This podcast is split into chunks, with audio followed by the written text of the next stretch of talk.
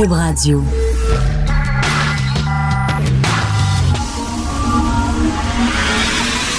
De 10 à 11. De 10 à 11. Richard Martineau. Politiquement incorrect.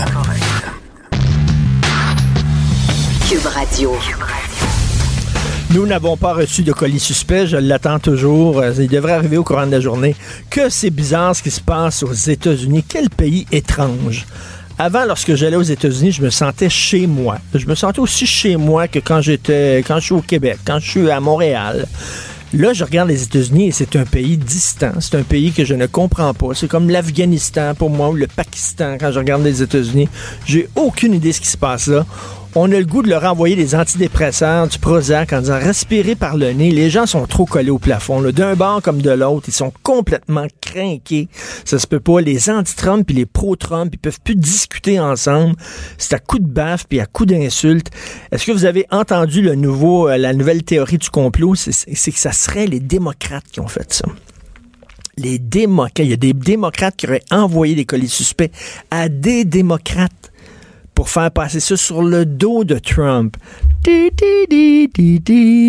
C'est vraiment extrêmement étrange ce qui se passe là-bas. On va en parler un peu plus tard avec Denise Bombardier l'émission. Euh, Vous savez qu'elle passe la moitié de l'année en Floride. Elle a un condo là-bas. Puis elle, elle a vu la dégradation du climat aux États-Unis, comme quoi c'est vraiment craqué. Tu sais, je veux pas faire de l'apocalypse. On dirait des fois, ils sont sur le bord de la guerre civile. Ça n'a aucun maudit bon sens. Faut dire que leur président, c'est pas le bon gars pour calmer le jeu. Hein, Rappelez-vous, il y a quelques jours, il y a un membre du Congrès républicain qui a slamé, qui a body slamé un journaliste. Tu sais, il a, il a rentré dedans, là, comme à la lutte, là. Paf! Il a rentré sur le journaliste. Et au Montana, Donald Trump a trouvé ça bien drôle.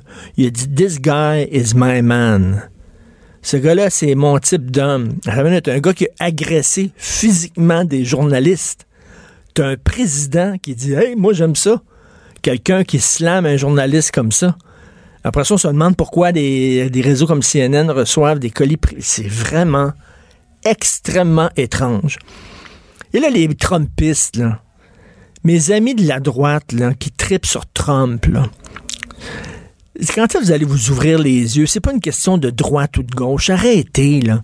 C'est pas parce qu'on on- on critique Trump qu'on est nécessairement pro Hillary Clinton. Arrêtez. Le gars, il est unfit to be président.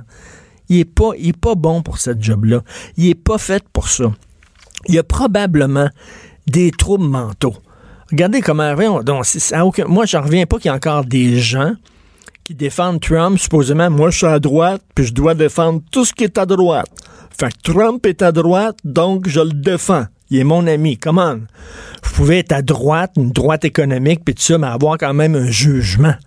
Ce gars-là est un super mauvais président. Aujourd'hui, il envoie comme tweet euh, Ouais, mais c'est de la faute des médias. Faudrait que les médias arrêtent les hostilités. Puis tout ça, comment C'est vraiment n'importe quoi, ce président-là. Donc, on va suivre ça euh, un jour. Hey, je vais vous parler, je suis tombé là-dessus. John James McMurray, c'est un rappeur canadien. Je ne le connaissais pas. Euh, j'ai demandé à- d'entendre une petite tonne de Joanie puis Hugo. Vous pouvez nous faire entendre ça, une petite tonne de John James McMurray.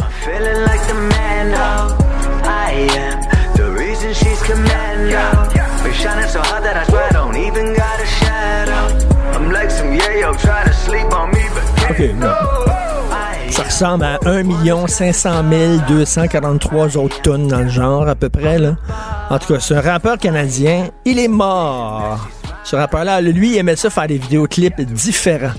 Il tripait là-dessus, il voulait faire des vidéoclips, là, des stunts, pour que les gens parlent de son vidéoclip, pour que ça devienne viral, puis que ça aide sa carrière. Alors le gars s'est préparé pendant des mois pour faire une cascade.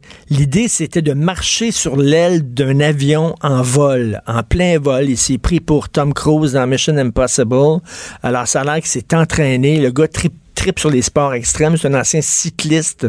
Ça a l'air de très, très, très haut calibre. Et il a marché finalement sur l'aile de l'avion alors que l'avion était dans les airs, mais il est allé trop loin. Il s'est avancé trop loin sur l'aile de l'avion, sur le bout de l'aile, ce qui fait que ça a déséquilibré le poids de l'avion. L'avion a commencé à partir en couille, partir en vrille. Le gars s'est pogné après l'aile de l'avion, c'est pas drôle, mais et finalement il est tombé et il est mort. Et là, il y a des gens, entre autres dans le National Post, un gros texte qui dit Ah, c'est pauvre lui, John James. Mais on a-tu le droit de dire que le gars est un peu bozo? On a-tu le droit de dire ça? Que le gars est un peu bozo. Vraiment faire ça pour un clip, marcher sur l'aile d'un avion.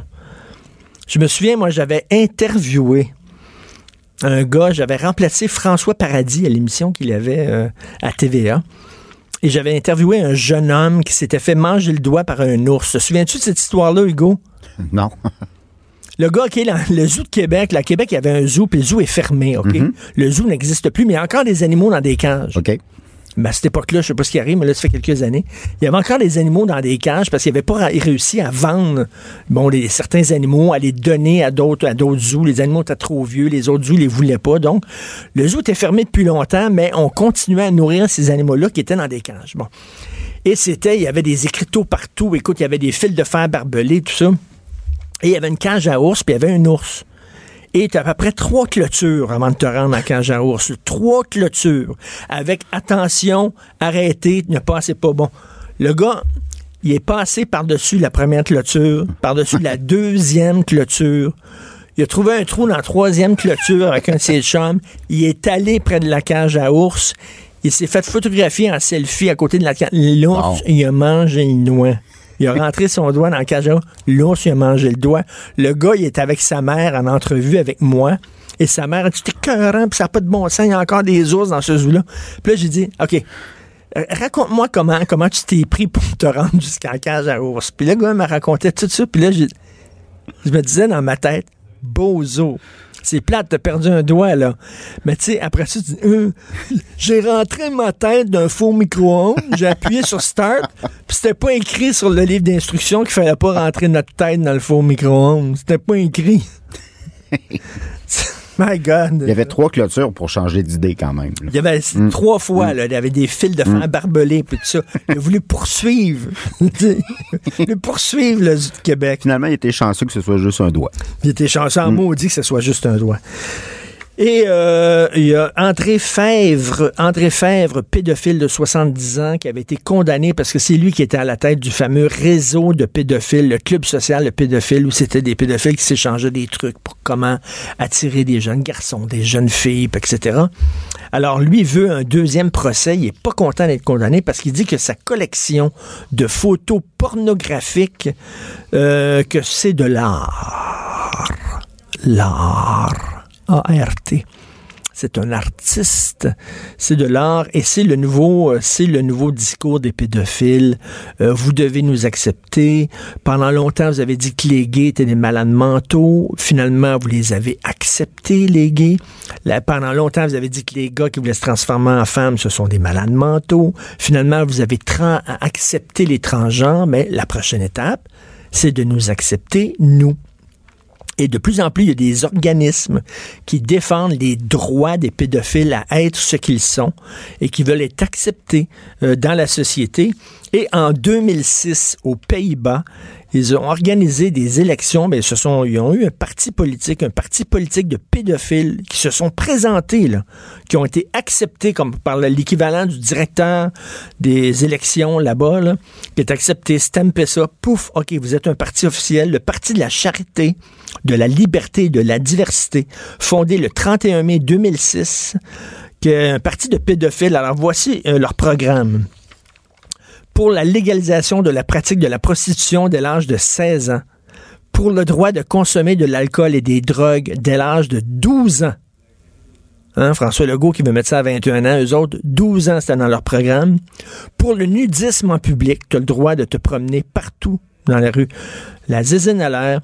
Pour la légalisation des rapports sexuels avec les animaux, sont mal tombés parce qu'au Canada, la semaine passée, euh, le gouvernement Trudeau a voté une loi justement pour serrer la vis aux hommes qui aiment un peu trop les chèvres. Ils leur ont serré la vis. Maintenant, c'est des peines sévères. Ça prend le consentement de l'animal, maintenant. Et, et dans leur programme, il était pour la diffusion de films pornographiques à la télé à toute heure du jour. Mais évidemment, ils n'ont pas été élus, puis Satan n'a pas été élu, mais sauf qu'ils ont, ils ont sais, il y avait, il y avait pignon sur rue, des pédophiles maintenant qui s'organisent, qui se regroupent pour défendre leurs droits. C'est vraiment weird, et c'est ce que fait ce André Fèvre-là. là. Je veux un nouveau procès parce que c'est de l'art. Mais non, c'est pas de l'art. Il y en a un qui m'avait contacté à un moment donné, un pédophile, M. Corriveau, Simoneau. M. Simoneau, j'ai ça, il m'avait envoyé un de ses livres. Il disait que c'était de l'art, puis il voulait que je l'interviewe. Le gars, il a fondé une maison d'édition, le voilà. Les éditions Édilivre à Paris. Alors, le gars s'appelle Jean Simoneau. Puis il a écrit plein de livres où ça mettait en, action des hommes et des jeunes garçons dont il y a un livre, un de ses livres, c'est des livres de fiction. Un de ses livres s'appelait La banque de sperme. C'est beau, hein? C'est poétique. Tu trouves pas, Hugo? C'est de l'art. Monsieur Simoneau m'a envoyé euh, que je tiens dans les mains, un signet euh, avec son nom dessus. Une œuvre de pure imagination qui permet de nous faire comprendre les interdits sexuels modernes à partir de leurs racines. Bla bla bla. Écoute, c'est n'importe quoi. Monsieur Simoneau, ben c'est ça. Avant, avant, ils étaient honteux, les pédophiles, ils se cachaient, ils étaient honteux. Maintenant, non. Ils se regroupent, ils ont des clubs sociaux, ils ont leur maison d'édition, ils ont leur regroupement maintenant pour se faire connaître, puis ils ont leur parti politique aux Pays-Bas. Martineau et l'actualité, c'est comme le yin et le yang. Impossible de les dissocier. De 10 à 11. Politiquement incorrect. Le pape François, ça me fait tout le temps rire quand je dis ça. Il me semble que c'est pas un nom de pape. Le pape François. Le- attends, le- à, à- à quand le pape Kevin? Genre, c'est le premier pape québécois, le pape Kevin I. Bon, le pape François a ouvert la porte euh, au mariage des prêtres catholiques, parce que les prêtres angli- anglicans euh, peuvent déjà se marier, donc, au mariage des prêtres catholiques, ce qui est une révolution. On va en parler avec Alain Pronkin, que vous connaissez bien. Salut Alain. Oui, bonjour Richard. Écoute, avant, avant de parler de ça, j'ai, un texte qui est paru là, de l'agence France-Presse.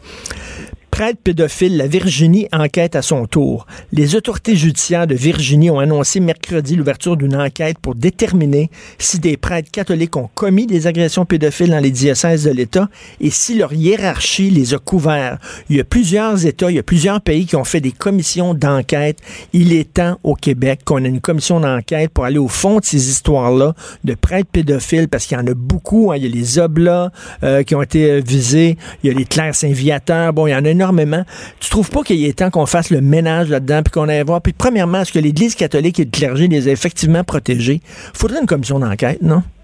Oui, euh, au niveau de la commission d'enquête, ce qui est important, c'est qu'il y en a de deux types. La première, un peu comme on a fait en Australie, qu'on a fait en Irlande, qu'on a fait en Écosse, où là, c'est le gouvernement qui dit je fais une enquête. Oui. Tu as un deuxième type aux États-Unis qui est comme un peu comme des enquêtes préliminaires, mais il y a un système différent un petit peu où là, l'État dit parfait, on enquête, on met nos procureurs, puis s'il faut, on va porter des accusations. Où là, on s'en va vers des accusations. Et à la troisième type d'enquête qu'on a vu un petit peu, où là, c'est l'Église elle-même qui dit on fait l'enquête. Oui, mais Et ça, c'est comme la police, comme la police qui enquête la police, ça. Attends oui, mais fais attention, parce que ça, ça prend des grandes proportions. Ils vont le faire en Alaska. Et là, ce qui est important, et, c'est ça la grande différence, c'est que à Montréal, on a dit, je pense, Monseigneur Despines a dit, bon, ben, il y a un cas qu'on connaît, ou peut-être deux cas, tu sais. Mais il n'ouvre pas les dossiers qui sont, euh, on va les qualifier de secrets à l'Église. Je vais te donner l'exemple. Un jeune se fait agresser sexuellement dans les années 50 et 60, il va porter plainte à l'Église, le dossier est secret.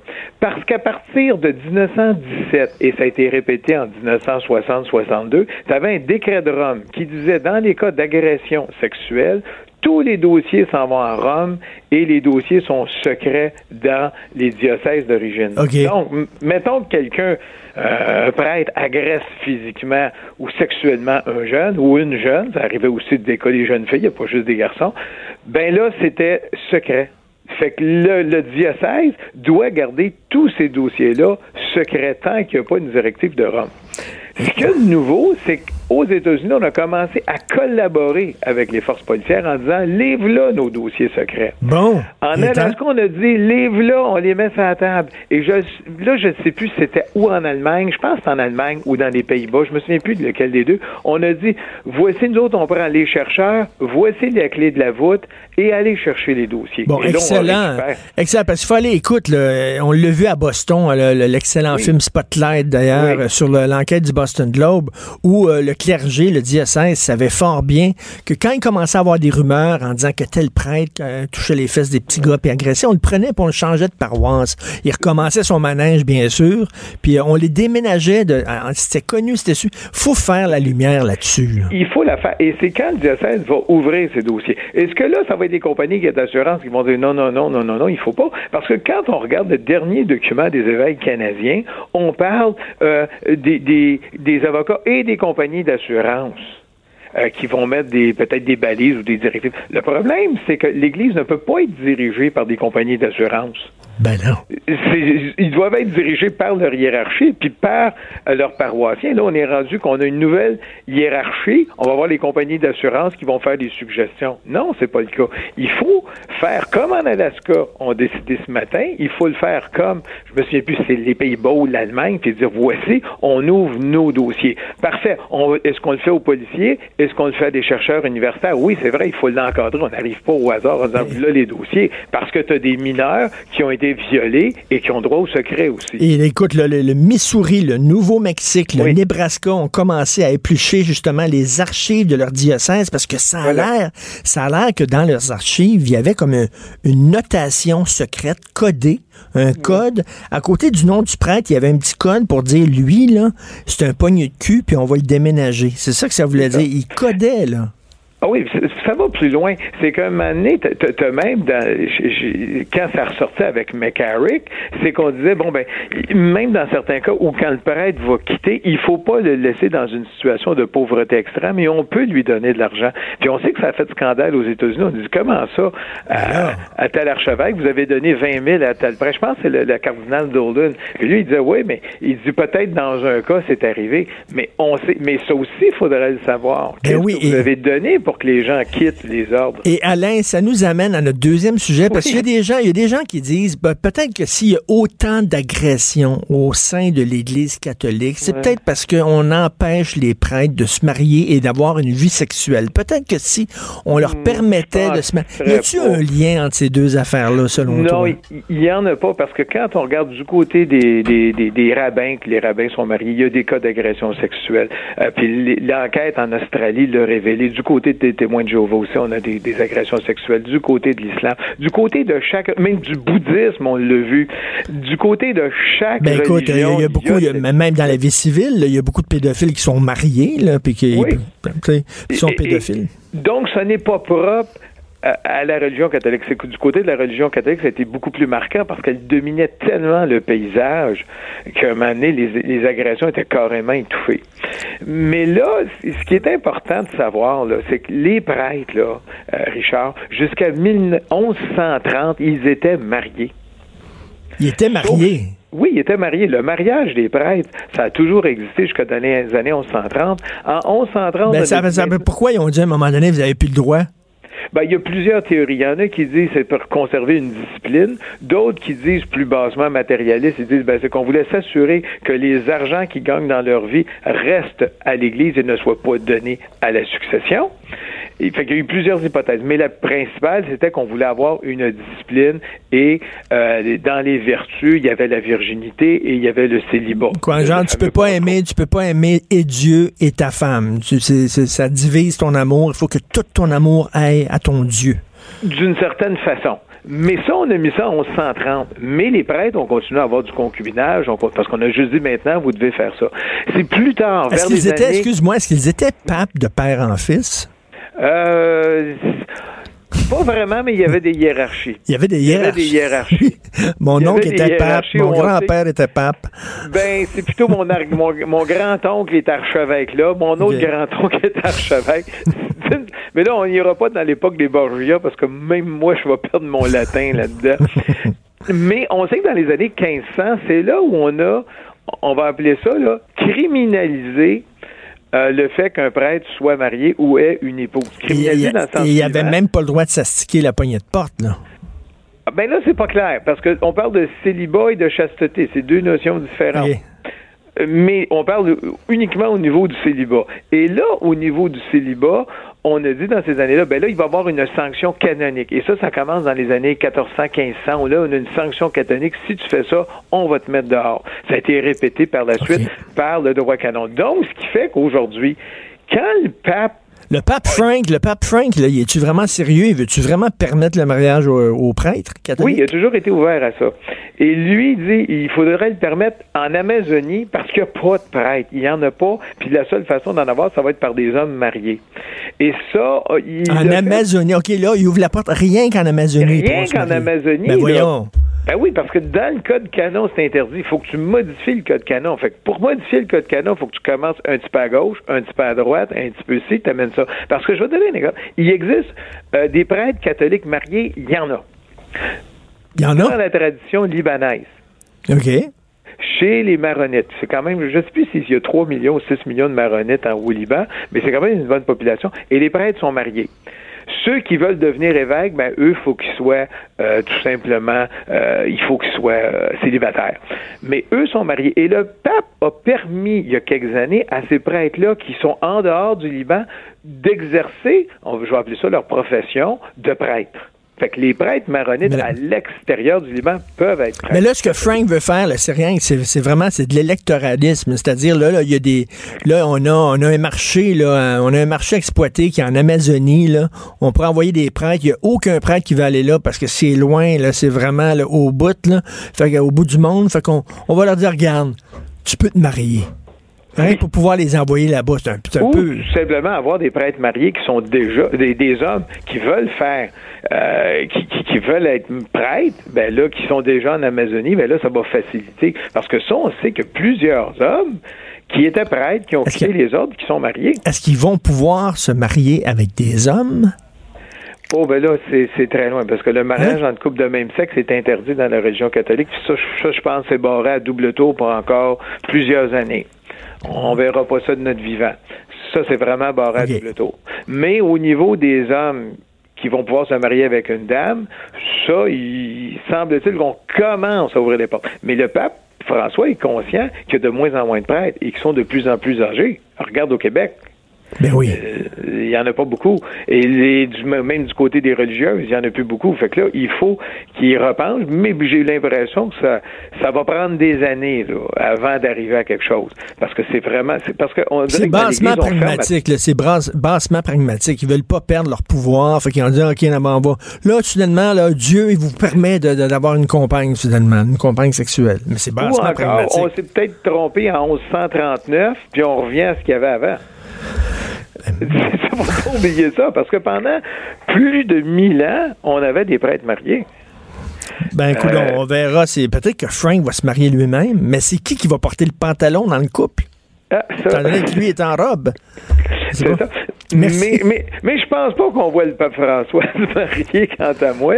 Mais là, on va commencer avec l'Amazonie et c'est déjà dans l'air depuis 2017. Il prépare son terrain d'avance. L'Amazonie. Ils vont se promener en pagne là-bas là, avec leurs femmes. Merci beaucoup, euh, Alain. C'est tout le temps qu'il nous reste.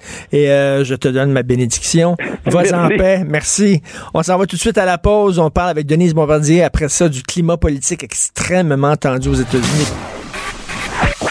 L'art est dans la manière. Non, c'est pas de la comédie. C'est politiquement incorrect avec Martineau.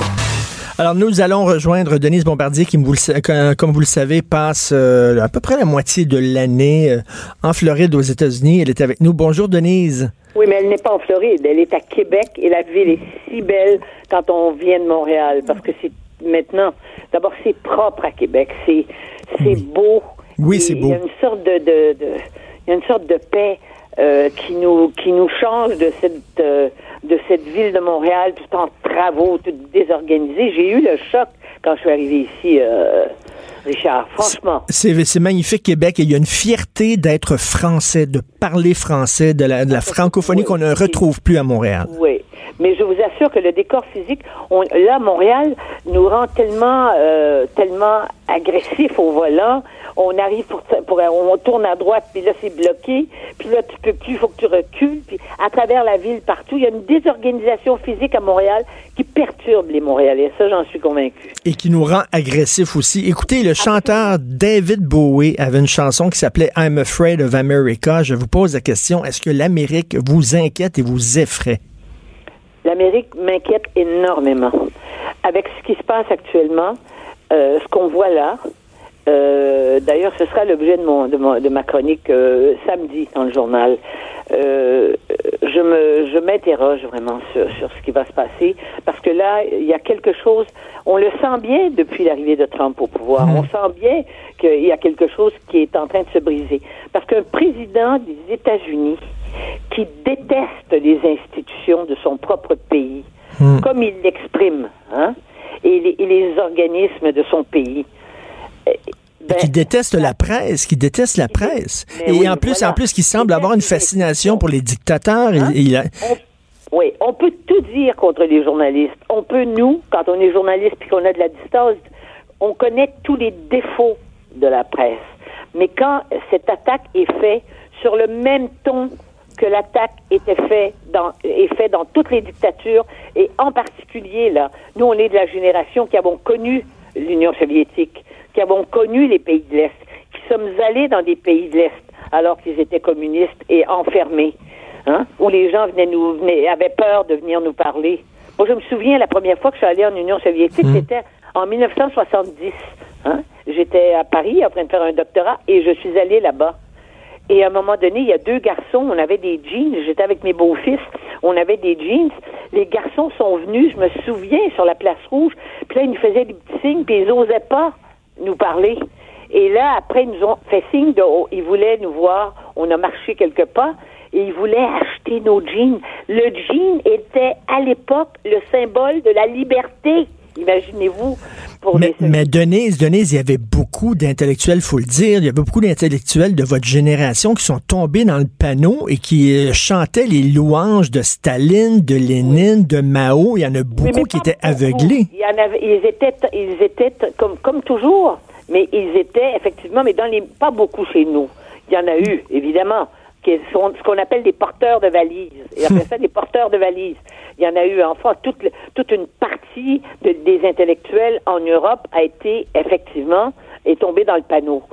Mais euh, comme euh, comme il y avait des intellectuels qui ont qui ont été qui ont qui ont soutenu le régime d'Hitler puis le régime fasciste de Mussolini, il y aura toujours des gens qui se servent de leur intelligence, qui mettent leur intelligence au service de causes ignobles. Mais là, on a Trump là, qui semble là, détester, comme vous Trump. dites, les institutions de son pays. dé- Juste à ce jour, la plus grande la plus puissante démocratie au monde. Et moi, je suis inquiète de l'avenir de la démocratie. Parce que là, ce qu'il fait, c'est un appel au meurtre. Hein? Quand, il, quand il utilise les médias comme cible pour toutes les têtes fêlées, pour tous les gens qui sont enragés, hein, et qui, au fond, espèrent, euh, comme j'ai envie de l'écrire, euh, et que je vous dis, mais je vous le dis à haute voix maintenant, je, vais vous donner un peu de ce que je pense, parce que je réfléchis à haute voix moi aussi, là, mais euh, qui, qui sont, qui, qui espèrent une sorte de une sorte de révolution révolution terrible. On dirait qu'ils voudraient que ils voud- ils voudraient provoquer des secousses des secousses sismiques aux États-Unis. Ils feraient pas autrement. Et des, des- des fois, je veux pas être, encourage ça. je, je veux pas être catastrophique, mais des fois, on dirait que c'est, mon Dieu, c'est quasiment un pays qui est presque sur le bord de la guerre civile, on dirait. Eh ben, eh ben, eh ben, eh ben, ce serait le titre de mon. C'est le titre. Hmm. J'ai commencé à écrire ce matin-là. C'est le titre de ma chronique de samedi. Avec un point Ah oui, Ah, ah, parce que entre les, les pro-Trump qui sont complètement craqués, les anti-Trump qui sont craqués, le climat est vraiment, tout le monde est collé au plafond, là. Et n'oublions jamais, parce que vous savez, là, il faut que les gens comprennent que quand on a des données, des notions d'histoire, puis des points de repère dans l'histoire, ça nous permet de comprendre puis de déchiffrer la société dans laquelle on vit. N'oublions pas que le- les États-Unis tels qu'on les connaît, c'est le fruit du résultat d'une guerre civile qui, est, qui a toujours, qui est toujours, dont les, dont les, dont les, dont l'influence et surtout dont les conséquences a continué d'exister entre le Nord Mm. et le Sud. Mm. On le sait quand on est dans les États du Sud. On a vu que ça s'est poursuivi jusque les années 60 et qu'il fallait euh, et que et que ceux qui, qui ont été esclavagistes un jour étaient ségrégationnistes après. Hein, on a vu ça et ça a donné ça a donné les grands mouvements euh, de libération des Noirs. Mais il en demeure pas moins que cette coupure-là, elle, elle, elle, est- elle, existe encore. Et, et vous dites, vous parlez de la, la- la- la ségrégation raciale. On oublie ça ici au Québec, on oublie ça, mais le parti, le parti d'Abraham Lincoln, le parti qui a mis fin à l'esclavage, c'était le parti républicain. C'était un grand parti. Et moi, j'attends des républicains aujourd'hui qu'ils se dissocient de leur chef, qu'ils le Mais critiquent. Vous voyez bien que c'est ça, c'est pour ça que c'est dangereux. C'est euh, normalement euh, l'establishment là, vous me passez l'expression, du Parti républicain aurait dû réagir. Ben Mais oui. le problème, c'est que il y a des républi- les républicains qui sont euh, dans les dans ces instances-là sont des gens souvent immensément riches qui ont profité de- du système économique américain où la, où la justice telle qu'on la définit nous au Canada hein, n'est pas n'est pas la même. Ça vous savez, moi un jour été assise à côté du, de l'ancien maire de New York. Euh, Rodolphe Giuliani? voilà, il y a deux ans chez des amis dans- à Palm Beach. J'étais assise à côté de lui et il a dit ah oui vous au Canada c'est vous avec ce système pourri votre système Medicare qui est un système pourri et honteux. Vous voyez et c'est pas des gens c'est quelqu'un qui a des Et- et- et- c'est quelqu'un d'ailleurs qui a eu une activité euh, une activité formidable. Il a réussi à, à combattre la mafia euh, à Ben New oui. York. C'est lui qui a tout, qui a tout, qui a tout, qui a tout changé New York. Eh ben, il a basculé là-dedans lui aussi. Les, les républicains euh, ont fait un pacte avec le diable. Ils n'aimaient pas Donald Trump, mais ils voyaient fort bien qu'ils pouvaient avoir le pouvoir avec lui. Ils se sont, ils se sont bouchés le nez et ils l'ont appuyé. Absolument. Honte absolument. à eux. Honte Il à y en eux. a des gens comme ça. Mais là, c'est que Trump, je vous le dis, c'est important, déteste les institutions de son pays. Il déteste le Congrès. Il déteste le FBI. Il déteste la CIA. Et, et un président des États-Unis ne peut pas, ne peut pas détester Et- des institutions qui, jusqu'à maintenant, quels que soient les, par ailleurs les reproches qu'on peut leur faire. Et on Hein? voit là qu'il qui, il semble bien s'entendre avec le dictateur de la Corée du Nord et avec euh, Poutine. dire. Et Poutine, donc on dirait que des, on dirait qu'il rêverait d'avoir ce genre de pouvoir ultime dans son propre pays. C'est- son rêve, clair. ça. Il ne se... euh, D'ailleurs, c'est aussi ça que je vais dire. Je, je- je suis en train de décrire. Il ne, il, il, au fond, c'est ça. Ses admirations vont vers des gens qui sont la honte, n'est-ce pas? La honte de l'histoire de, Mm. de, de- de l'histoire humaine. Hein? Un Kim Jong Jong Un là, c'est une honte d'avoir des d'avoir des dictateurs comme ça parce que euh, et de et de diriger la Corée du Nord comme un camp de concentration qu'on retrouvait en Sibérie ou ou ou, dans Mais, mais récemment, récemment, Donald Trump a été critiqué et il se targuait. Il dit Regardez, il y a des gens qui m'aiment. Par exemple, Kim Jong-un, il m'a envoyé un télégramme comme quoi il m'appuie. Le il est tout Il a même content de dire qu'il est appuyé par des deux. dictateurs. Il dit des choses. Et là, on a laissé passer ça. On se disait, mais ça va. À un moment donné, ça va. Ce qu'on se disait tous, là, hein, c'est pas qu'il n'y avait pas certaines critiques de Trump qui étaient. que toutes les critiques étaient, étaient, étaient fausses. Hmm. Si Trump dit que, je sais pas, moi, il aime le pâté chinois, euh, on peut pas dire que le pâté chinois, c'est pourri. Bon, disons, prenons ça comme ça. le- bon, euh, euh, faisons image. Mais il est certain qu'on se disait, mais ça va passer. Je veux dire, il y a quelque chose qui va. Il y a des gens qui vont l'arrêter. Il y a des. Parce que il y a aux États-Unis les plus grandes universités au monde. hein. Il y a des gens sont intellectuellement puissants. On sait que la science s'est développée aux États-Unis. On sait que la science a fait de, de très grandes avancées. Ben, c'est aux c'est le pays avec le plus grand nombre de prix Nobel aux. États-Unis. Donc, La il veut dire, il- Oui, puis la culture américaine, c'est pas juste la culture trash, Ben c'est la grande culture américaine. Ils ont des grandes institutions culturelles. Ils ont fait des relations internationales. Je veux dire, faut pas oublier que Nixon, qui était un républicain, n'oublions pas, Nixon a reconnu la Chine. c'était un grand pas dans l'histoire. Ben, tout à fait, de- mais ce qui se passe, il faut être optimiste en, en terminant, Denise, parce que je pense que ce Je- qui je se passe, ce qui, ben, ce qui se passe aujourd'hui, ça va être un tournant, je crois. Je pense que les États-Unis se rendent compte qu'ils sont arrivés à une situation de crise importante, et euh, là, il va y avoir quelque mais- chose qui oui, va se passer. Parce que les- ses adversaires fonctionnent, même s'ils sont faibles, même si moi je considère, par exemple, que euh, Hillary Clinton, c'était une très mauvaise candidate à la Ben oui. présidence. Voilà, en disant ça là. Mais les gens fonctionnent avec les institutions et lui, il fonctionne en dehors des institutions. Et il y a une institution dont il s'est emparé, et ça aussi je l'écris, et il l'a transformée à son image, c'est la Cour suprême. Ben, Voyez-vous très- ce qu'il a fait avec la Cour suprême? Tout à fait. Ben, très hâte de vous lire. le- Et ça, c'est coulé dans le béton pour 50 ans. Et ça, on va vous lire samedi. Oui. Merci. Merci, Denise. Profitez À de bientôt. Québec. Chanceuse. J'adore cette ville-là à Québec. On s'en va tout de suite. À la- hey, restez avec nous. On revient. On va parler d'un texte hallucinant qui a été imprimé, qui a été publié dans le New York Times. Un homme qui dit tous les hommes sont sexistes. On est tous des, des agresseurs. On est tous des misogynes. Il va falloir le dire une bonne fois. On va parler de ce texte-là qui est quand même assez, qui fait beaucoup jaser. Martineau, franchement, même avec les cheveux gris, il reste un animateur très coloré. De 10 à 11. Politiquement incorrect. Cube Radio.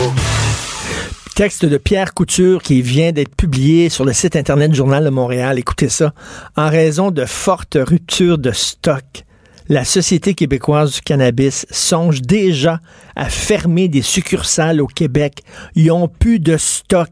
Ils sont vides. Ils ont mal prévu leur affaire. Ils vont fermer des boutiques huit jours après avoir ouvert leur boutique en grande pompe. Méchante gang de losers. Méchante gang de losers. Moi, je vous avertis tout de suite, les pushers, eux autres, sont pas rupture de stock. Ici, là, au parc Émilien Gamelin, là, ils ont du stock, ils ont du hache, ils ont de la coke, ils ont du pot. Alors, si euh, votre succursale ferme, eux autres sont pas en rupture de stock. Ils connaissent leur clientèle, ils savent combien en avoir, combien en avoir. C'était tout croche. C'est tout croche. Preuve quand, quand le gouvernement s'en mêle, mot dit que ça marche bien. Bon. Un texte dans le New York Times. Hashtag I am sexist.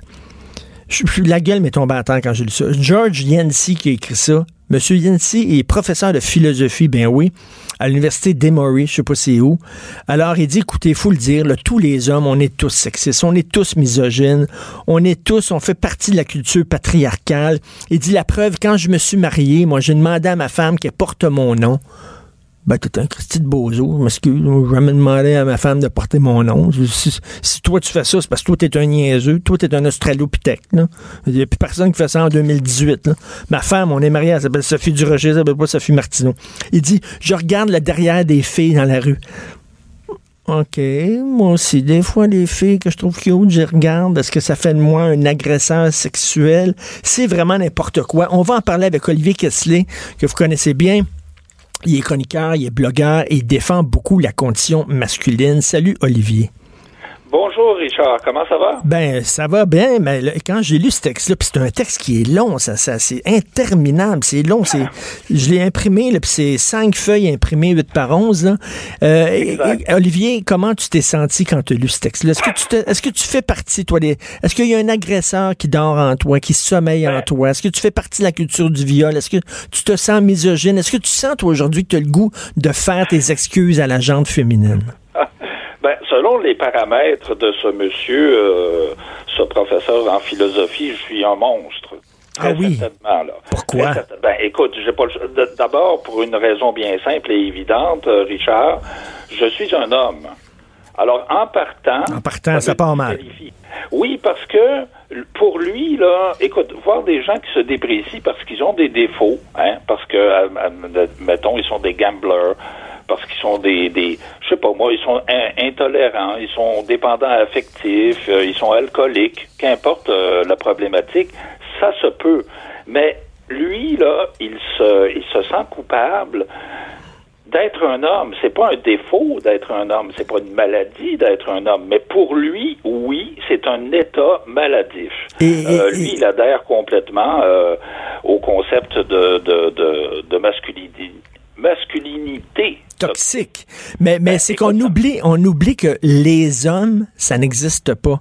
Comme les femmes, ça n'existe pas. Il y a des femmes, il y a des hommes, il y a des hommes qui sont des agresseurs, il y a des hommes qui sont des vieux mononcles cochons, il y a des hommes, mais il y a des hommes qui sont gentils, il y a des hommes qui sont doux. Voyons. Absolument. Absolument.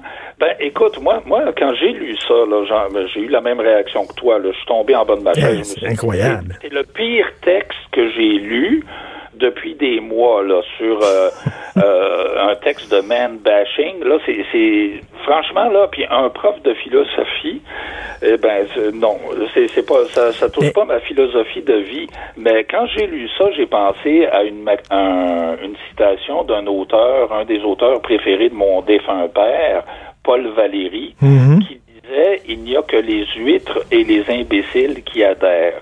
Eh ben, je crois que c'est un cas flagrant d'imbécilité. euh, je, je, je Mais- n'en- écoute, j'en reviens pas. Je sais que ça a l'air d'une insulte gratuite ce que je dis, mais franchement, là, quand on lit euh, tout ce qu'il dit, c'est pas parce que on ne commet pas de viol que nous ne sommes pas solidaires de la culture du viol euh, par notre silence. Imagine. Et Même euh, quand euh, rien, on Olivier, est ça, se peut-tu ça se peut-tu qu'il dise ça pour croiser les filles? Et regarde, regarde, Yann, euh, comment s'appelle le- le- l'animateur Yann Gomeshi? Yann Gomeshi Oui, à la oui. CBC qui aimait beaucoup frapper ses compagnes sexuelles, qui aime ça leur donner des tapes, les étrangler, Ah. etc. Donc, lui, il allait tout le temps dans des réunions féministes. Lui, il se faisait toujours passer pour un grand féministe. Sais-tu pourquoi? C'est là qu'il allait croiser les filles. Fait qu'il disait, ah, j'étais un grand féministe. Puis là, les filles l'aimaient. Oh, il est donc fin, il est donc gentil. Il a couché avec lui, puis lui, il tapait à coup de, à coup de tape sa gueule. Il est-tu en train d'écrire ça pour se rendre intéressant auprès des femmes, ce gars-là, quoi? Écoute, c'est une hypothèse. euh, on, on peut, on, on sait rien de ce gars-là à part Non. son nom, puis qu'il il écrit des stupidités. Mais euh, c'est une hypothèse, comme c'est peut-être euh, parce que il y a un blogueur qui a sorti euh, à un moment donné un mot que j'adore et que j'emploie à tire larigot. Ça s'appelle utérum. Qu'est-ce qu'un utérum? Ben, c'est l'équivalent de- du mot anglais mangina, que tu connais peut-être Non.